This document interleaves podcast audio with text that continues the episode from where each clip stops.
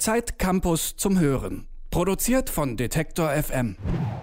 Hallo zusammen, ich begrüße euch hier zu einer neuen Folge Zeit Campus zum Hören. Ab jetzt also ab dieser Episode auch regelmäßig mit mir. Ich bin Easy Wob und ich werde also in Zukunft mit den Zeit Campus Autorinnen und Autoren über ihre Geschichten aus der aktuellen Ausgabe sprechen. Und heute geht es gleich um ein Thema, das mich auch persönlich sehr beschäftigt hat, im letzten Jahr schon, aber eben auch in diesem Jahr schon. Und über das wurde auch extrem viel diskutiert in den Medien. In der Realität allerdings wird das Ganze immer noch wie ein ziemliches Tabuthema behandelt, kann man sagen. Es geht um Schwangerschaftsabbrüche. In meinem Freundeskreis habe ich tatsächlich ziemlich viele Anknüpfungspunkte. Viele Freundinnen und Freunde haben schon mal irgendwie mit dem Thema Kontakt gehabt. Das muss jetzt gar nicht unbedingt eine Abtreibung gewesen sein, aber auch sich über das Thema nur zu informieren an irgendeinem Zeitpunkt im Leben ist nicht immer so leicht. Im letzten Jahr haben wir unheimlich viel über die Paragraphen 218 und 219 im Strafgesetzbuch diskutiert, denn in denen ist ja festgelegt, wie in Deutschland mit Schwangerschaftsabbrüchen umgegangen wird. Und speziell haben wir da in den letzten Monaten vor allem über Paragraph 219a diskutiert, der es Gynäkologinnen und Gynäkologen verbietet, für Schwangerschaftsabbrüche zu werben. Und darüber, was Werbung ist und was nicht, da gibt es ziemlich viele unterschiedliche Auffassungen. Ärztinnen und Ärzte werden immer wieder verklagt, weil sie auf ihrer Webseite lediglich darauf hinweisen, dass sie Schwangerschaftsabbrüche durchführen. Seit 2003 ist die Zahl der Kliniken, die tatsächlich Abtreibungen durchführen, auch um 40 Prozent gesunken. Das sagen Recherchen des ARD-Magazins Kontraste. Es gibt also auch immer weniger Ärzte, die Abtreibungen durchführen.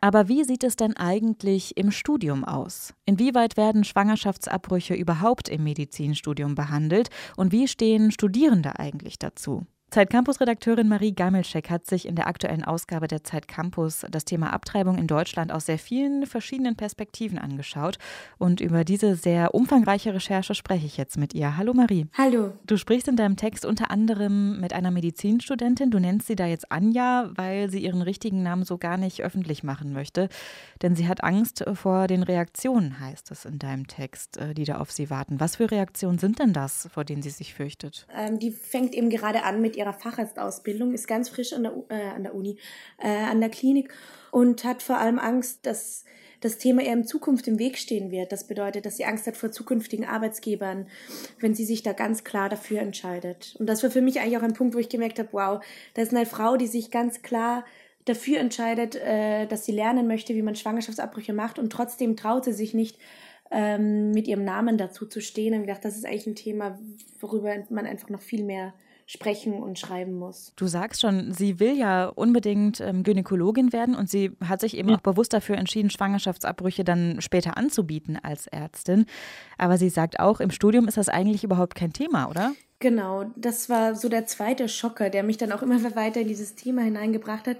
Ähm, sie hat mir erzählt und auch bei Recherche bei vielen anderen Unis, ich, mir ist keine Uni in Deutschland oder auch in Österreich begegnet, wo es anders gehandhabt wird, es wird zwar gesagt, man lernt im Studium über Schwangerschaftsabbrüche, aber wenn man tatsächlich mal nachschaut, wird da vielleicht über die ethischen Aspekte in einer Seminareinheit diskutiert. Aber die medizinische Seite, also wie man konkret einen Schwangerschaftsabbruch macht, kommt da überhaupt nicht vor oder wie die psychologische Betreuung deiner Frau ausschauen kann.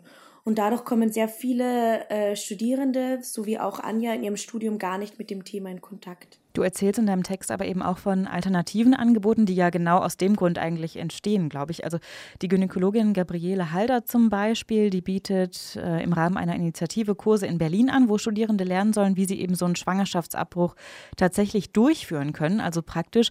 Und da starten sie ähm, an einer Papaya. Wie muss ich mir das denn vorstellen? Genau, das ist eine Initiative, die geht eigentlich aus von den Medical Students for Choice. Die gibt es jetzt mittlerweile in Berlin aber es haben sich auch schon, äh, es bilden sich auch Gruppen anderswo in Deutschland, die gesagt haben, es kann nicht sein, dass äh, wir von dem Thema nicht nichts lernen über dieses Thema, dass es uns nicht gelehrt wird und die das dann tatsächlich selbst in die Hand genommen haben und diese Papaya-Workshops anbieten, die dann von äh, ausgebildeten Gynäkologinnen wie äh, Frau Dr. Halder geführt wird.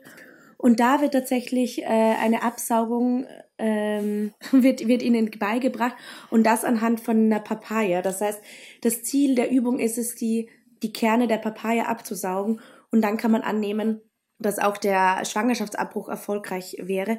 Das ist, kann natürlich nicht die tatsächliche Übung eines Schwangerschaftsabbruches ersetzen, aber ist auf jeden Fall mal ein erstes Herantasten für Studierende, die damit im Studium eben noch gar nichts zu tun hatten. Ich wollte gerade sagen, also wenigstens ja etwas oder irgendwie überhaupt mal einen Anfang. Denn Gabriele Halder, die sagt auch, das zitierst du in deinem Text, was Abtreibung betrifft, ist Deutschland ein Entwicklungsland. Wie meint sie das denn? Sie meint, dass äh, dadurch, dass es wird in der Uni nicht gelehrt, dadurch wird es auch in der St Forschung stiefmütterlich behandelt, bis gar nicht.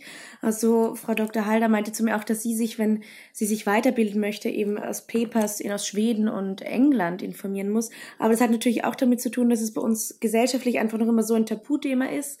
Deshalb beschäftigt man sich lieber gar nicht damit. Und natürlich gibt es auch die Paragraphen. Es gibt ja eben 219a, den du erwähnt hast, ähm, der für die, das Werbeverbot zuständig ist. Aber der Paragraph 218 besagt ja auch, dass Schwangerschaftsabbrüche in Deutschland noch immer illegal, aber straffrei sind. Und auch diese die Illegalität hängt natürlich wie eine Glocke über diesem ganzen Thema und lässt damit auch nicht viel Forschung, Lehre oder alles weitere zu. Du hast äh, eben schon erzählt, es gibt immer mehr dieser Initiativen, wie eben auch Medical Students for Choice, für die Gabriele Halder sich engagiert, eben auch in anderen Städten. Wo kann ich mich denn jetzt als Medizinstudierende, bin ich nicht, aber nehmen wir jetzt einfach mal an, informieren, wenn ich darüber was lernen will? Also es gibt jetzt in Berlin, äh, Münster und Leipzig Gruppen und es soll sich auch noch weitere Gruppen geben, äh, die sich da formieren. Und die, aber die Medical Students for Choice in Berlin sind auf jeden Fall ein sehr guter Ansprechpartner. Also die haben eine umfangreiche Facebook-Seite und Internetseite. Und die bieten mittlerweile auch Hilfestellungen an, wenn sich äh, andere ähnliche Studierendengruppen anderswo äh, bilden möchten. Du hast eben schon ein bisschen angerissen, was dich eigentlich so sehr an der Geschichte überhaupt schockiert hat oder was dich dazu gebracht ja. hat, die zu schreiben. Wie war denn deine persönliche Motivation? Also wie bist du auf die Idee gekommen, zu sagen, ich mache jetzt hier nochmal so einen Rundumschlag und widme mich dem Thema Abtreibung, was ja ein sehr umfangreiches ist in Deutschland? Also es wurde ja natürlich schon sehr viel äh, darüber geschrieben im letzten Jahr, vor allem über das Werbeverbot. Aber was mich, ähm, mir, mir ging es, glaube ich, am Anfang wie Anja in dem Text, die Protagonistin, die meinte, für sie war Schwangerschaftsabbrüche war eigentlich überhaupt kein Thema. Für sie war das etwas, was für uns junge Frauen einfach gegeben war. Wenn wir eine brauchen, dann können wir, gibt sofort viele Stellen, an die wir uns wenden können.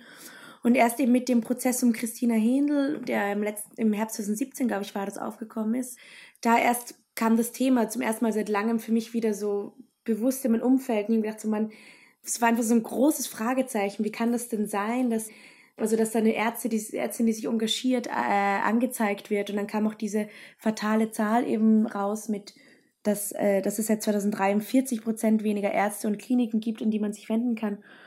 Und das waren für mich einfach so unglaubliche Nachrichten und Zahlen und denen wollte ich einfach gerne nochmal grundlegend ähm, auf die Spur gehen und schauen, wo das wurzelt, um eben zu sehen, okay, es ist eben überall ein Tabuthema und es hat eben Folgen in der Forschung, in der Ausbildung und schlussendlich vor allem für die Frauen, die einen Abbruch benötigen. Zeit-Campus-Redakteurin Marie Gamelczek hat sich dem Thema Abtreibung in einer sehr umfangreichen Recherche in der aktuellen Zeit Campus gewidmet. Ich bedanke mich äh, für das Gespräch, Marie. Vielen Dank, danke. Und wenn euch diese Folge gefallen hat, dann abonniert doch gerne den Podcast Zeit Campus zum Hören und verpasst auch zukünftig keine Folge mehr. Empfehlt uns auch gerne weiter euren Freundinnen, euren Freunden auf der nächsten WG-Party vielleicht ähm, und lasst uns auch gerne Sterne da oder auch äh, Kritik, denn äh, ihr könnt könnt uns immer schreiben per E-Mail an kontakt.detektor.fm oder natürlich auch auf allen gängigen Social-Media-Kanälen wie Twitter oder wie Facebook oder auch Instagram. Wir freuen uns auf jeden Fall über jede Rückmeldung und außerdem freue ich mich auch, wenn ihr in zwei Wochen wieder einschaltet, denn dann gibt es die neue Folge Zeit Campus zum Hören. Bis dahin sage ich Tschüss und bis zum nächsten Mal. Zeit Campus zum Hören. Produziert von Detektor FM.